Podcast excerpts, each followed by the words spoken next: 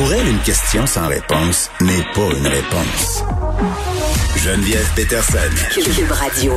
On prenne quelques minutes pour parler euh, du cas des poulets là, qui sont euthanasiés. On est rendu à un million de poulets euthanasiés parce qu'il y a un conflit de travail là, avec les employés d'Exceldor.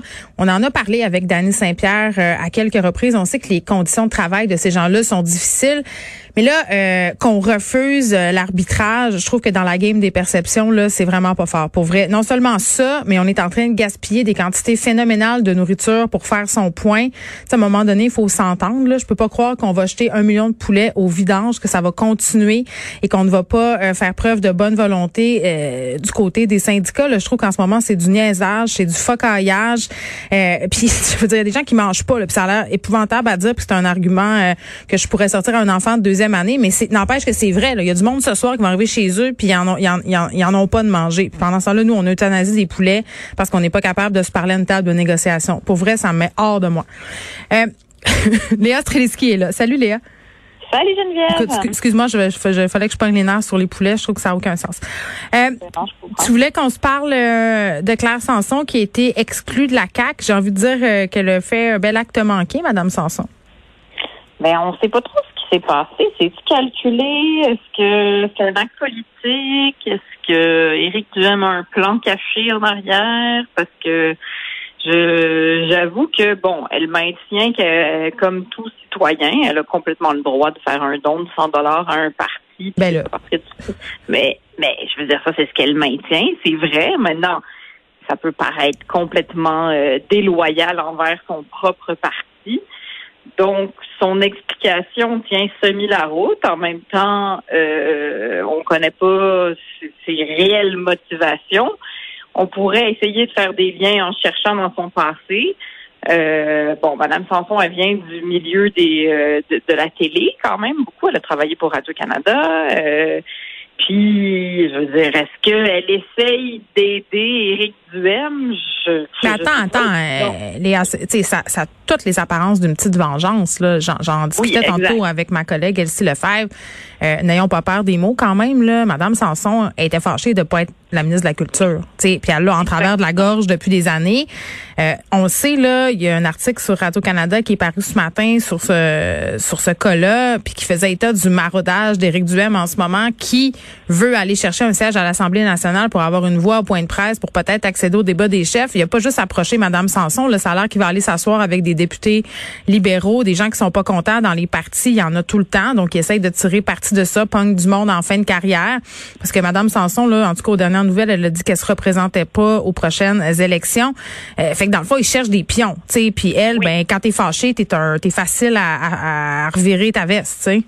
Ben c'est ça, parce qu'on se souvient que euh, ben, elle pensait elle qu'elle ferait partie des enveloppes ministérielles, puis finalement ben elle en faisait pas partie.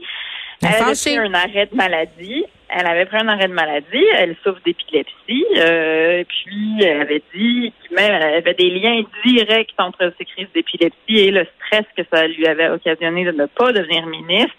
Bon, tout ça est peut-être fait à gros traits, là, donc euh, tout ça est évidemment débattable, puis c'est c'est elle qui c'est elle qui le dit.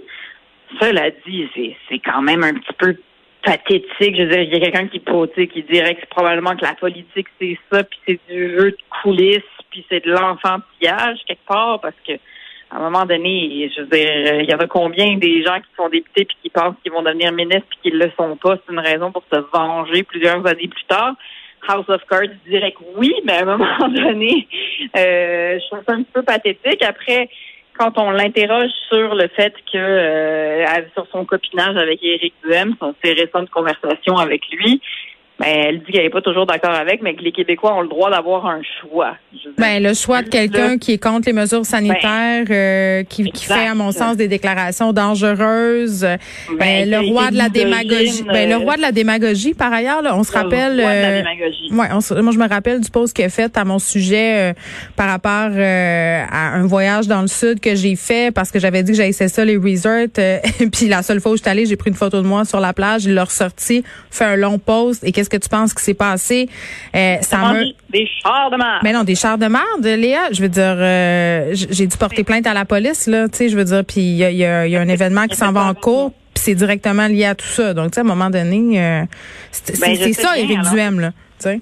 Ben, je, je, je, le sais, c'est souvent, souvent, souvent des espèces de méthodes de communication complètement tordues. Euh, il reprend des, il reprend des, euh, des arguments puis il les, il les met à sa propre sauce. Puis après, t'es, il avait fait ça avec moi aussi. Euh, il fait des posts puis après tu reçois des commentaires et des commentaires négatifs à n'en oui.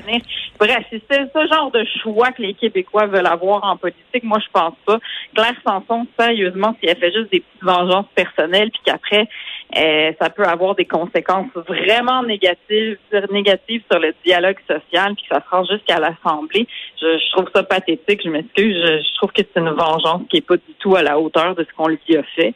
Euh, je, je, comprends pas, puis je, comprends que c'est de la politique, puis qu'Éric Duhem se magasine un siège, mais après aussi, c'est pour les gens du Berville. Madame Sanson elle représente les gens d'Uberville. Je veux dire, mais elle va continuer de siéger comme indépendante. Est-ce qu'elle ben a besoin de la formation d'Éric Duhem pour la fin de son mandat? Peut-être. Oui, mais t'imagines-tu être dans ce comté-là, puis t'as voté pour la CAQ, puis finalement, tu finis par, euh, par être euh, représenté par quelqu'un qui, qui, est pour le, le, Parti conservateur du Québec? Effectivement. Je suis qu'il y, a des gens qui vont être bien déçus, puis je trouve ça un petit peu tordu qu'on puisse faire ça aussi. À un moment donné... Euh, ben, je sais pas, pendant un mandat, tu devrais, tu t'as voté pour un parti, euh, ce parti devrait continuer à te représenter. Je sais pas c'est quoi la règle. Non, mais je, sais que tu peux t'en aller comme député indépendante. Je sais pas si c'est quoi la règle, si Mme Sanson a le droit de se joindre à une autre parti. Je vais demander à Mario Dumont en sortant. C'est sûr que lui, ben, elle, a dit qu'elle y réfléchissait, qu'elle n'était pas rendue là encore. Mais, elle se présentera pas pour un, pour ouais, elle se présentera pas pour un autre mandat. C'est ce qu'elle a dit, parce qu'elle va joindre la formation de M. Duhem entre-temps. Ben, en tout cas, mon petit doigt a l'air de me dire que oui. Euh, on se parle de vélo, le rêve à Montréal qui est très populaire. Euh, je voyais, euh, tu sais, près de chez nous, on a des petites bornes là, qui mesurent le nombre de cyclistes qui passent par jour. Mon fils aime beaucoup faire le décompte de tout ça. Il y en a beaucoup. ah oui, il y en a vraiment beaucoup. c'est très populaire. on s'y attendait. Montréal essaye de se moderniser. À force de créer de la frustration envers euh, les automobilistes, parce qu'on va le dire, être automobiliste à Montréal, ça n'est pas facile. Il y a beaucoup trop de voitures. Comme il y a trop de voitures, il y a de la congestion, il y a des travaux, ça coûte cher, ça garer, c'est difficile. Donc, toute cette frustration fait qu'évidemment, à un moment donné, s'ils naissent des moyens alternatifs et le fun, ben les Montréalais les utilisent. Quelle surprise! Donc, c'est ça qui arrive. Euh, il y a environ 6000 personnes qui ont utilisé le rêve euh, le 2 juin. ils, ont, ils, ont, ils ont calculé ça dans, dans ce bout-là. Mais c'est beaucoup, c'est pas euh, beaucoup, 6 000. Dans ma tête, on, les millions à Montréal, ça me semble peu. Ben apparemment que c'est juste un début. Puis évidemment, la pandémie, ça a tout changé, là, les habitudes des gens. Donc là, on est en train de retrouver des habitudes euh, ben le trafic est revenu très, très vite, là, Léa. Pour vrai, moi, je le vois tout de suite. Euh, puis, une affaire qui est, qui est plate aussi, là, euh, moi, comme cycliste, je l'expérimente, c'est que le trafic sur les pistes cyclables, ça peut être aussi irritant, là, aux lumières, entre autres, là, sur Rachel, à un moment donné, des gros tapons de monde. Tu peux être installé là un bon moment, là. C'est pas non plus une panacée, là. Faut qu'il y en ait plus ben, de pistes cyclables, ben, pour éviter ça. Ben, c'est ça, c'est qu'il faut qu'il y ait plus de, de, de pistes cyclables, mais en même temps, c'est une bonne nouvelle. Après, bon, euh, c'est sûr que ça dépend euh, des heures euh, auxquelles on circule. L'heure de pointe, je pense qu'on se débarrassera pas de ça. Si tout le non, ben moi, quand je m'en vais d'ici, là, aux alentours de 3h30, ça commence. C'est la sortie des écoles en plus. Là. Fait qu'il y a du monde, il y a des, des petits-enfants, puis là, tu, tu veux pas être impatient. les petits-enfants en avant, là, ils vont pas vite. Puis là, ils, ils zigzaguent. Puis là, tu sais jamais où est-ce qu'ils vont se garrocher. puis là, je, me, je suis comme, oh mon Dieu, je suis la madame impatiente qui veut dépasser tout le monde sa piste. Mais, ça, mais toi, t'es en vélo électrique, c'est ça? Ouais, mais moi, je pédale quand même. Moi, je ne mets pas, euh, je mets pas l'assistance électrique au max parce que je veux quand même faire le sport en me déplaçant. Mais, euh, mais c'est sûr que oui, euh, tu sais, quand t'as des enfants, une poussette.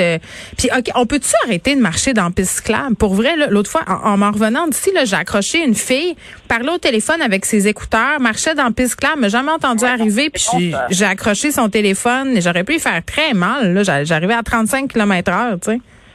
Ah ouais, non, non, c'est non. On n'est pas supposé marcher dans les pistes cyclables. Puis moi, c'est les vélos, euh, c'est les sortes de petites mobilettes électriques là, qui me font peur. Qu'est-ce qu'ils font là, eux autres aussi? Il faut respecter les gens. Là, tu vas pas euh, trop vite sur, sur la piste cyclable. Mais c'est ça, fait qu'il y a une espèce d'éthique euh, de circulation, euh, puis c'est pas tout le monde qui est en même place. Là. Puis ça, c'est Montréal. Tu, sais, tu l'as dit, là, on est une ville un peu vélo. Cette semaine, on disait qu'à Laval, c'était difficile d'implanter la culture du vélo. La ville fait des efforts à ce niveau-là. On dirait que c'est moins ça dans, dans les autres villes. Comment on pousse des villes plus petites à adopter, puis Laval, c'est quasiment même pas plus petit que Montréal, mais comment on les pousse à adopter ce mode de vie-là, selon toi? Ben, tu sais, je veux dire, c'est des, des, villes qui ont été entièrement bâties pour les voitures. Ben, c'est ça.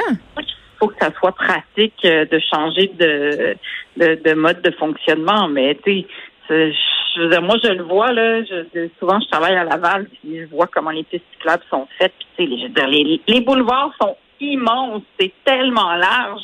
J'aurais peur là, de faire du vélo, là, c'est sûr. Là.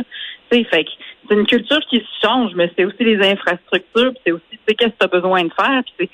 c'est immense, là, donc ton trajet il est beaucoup plus long. Euh, donc, je pense que ça va venir, mais sauf que les banlieues ont été mille fois plus euh, construites pour pour les autos que, que la ville. Nous, il y a des quartiers résidentiels qui existaient avant les voitures, mais les banlieues, c'est pas exactement ça. Donc, je sais pas ce que ça va leur, prendre, mais en tout cas, au moins, on voit que les gens veulent. Tu sais, je pense que puis. on est-tu pogné dans notre algorithme? Euh, Moi, j'ai l'impression aussi que les gens veulent, mais c'est pas tout le monde qui veut faire du vélo. Là, mettons. Tu sais, moi, je veux en maudit, là, parce que regarde bien qu'est-ce que je fais. Là. Moi, je viens ici en vélo, je repars, je m'en vais chez nous, puis je prends ma voiture pour aller chercher les enfants à l'école parce que c'est trop loin. Tu sais, fait que, tu sais, faut quand même y mettre un peu du sien, là, si on veut que ça arrive. Mais il faut y mettre du sien, mais c'est aussi qu'une fois que tu commences à le faire, te rends compte que c'est bien plus agréable que ce que tu pensais, moi, je pense. C'est tellement Il y a des affaires où est-ce que, où est-ce que tu penses que c'est des sacrifices, mais vraiment, le faire du vélo à Montréal, c'est vraiment du fun. Ben, dans des pistes cyclables. jamais que je dirais ça. Oui, mais dans des pistes cyclables, mais même dans plein de petites rues. Ah, dans les petites rues. Oui, il y a un sentiment de liberté incroyable. Puis moi, je suis une vraie ben boomer, là. Je m'assume totalement, là. Mon vélo électrique, mes petites sacoches pour faire mes commissions, puis bientôt mon banc pour ben mettre mon chien, là. Ça va être extraordinaire. J'ai ben tellement hâte tu peux changer ta vie comme ça. Là. Ben, c'est ça. Suffit de Ça donne un sentiment de vacances, même quand tu travailles, je trouve. Ben, c'est vrai, puis ça donne, tu sais, moi, quand j'étais dans le trafic, je stressais, j'écoutais la radio, et non, non, non. Là, je suis sur mon vélo, je décroche, j'écoute pas de radio, puis ça me fait faire du sport. Donc, c'est incroyable. On invite euh, tout le monde à se promener en vélo. même un tout petit peu, même un tout petit peu, ça change ta vie.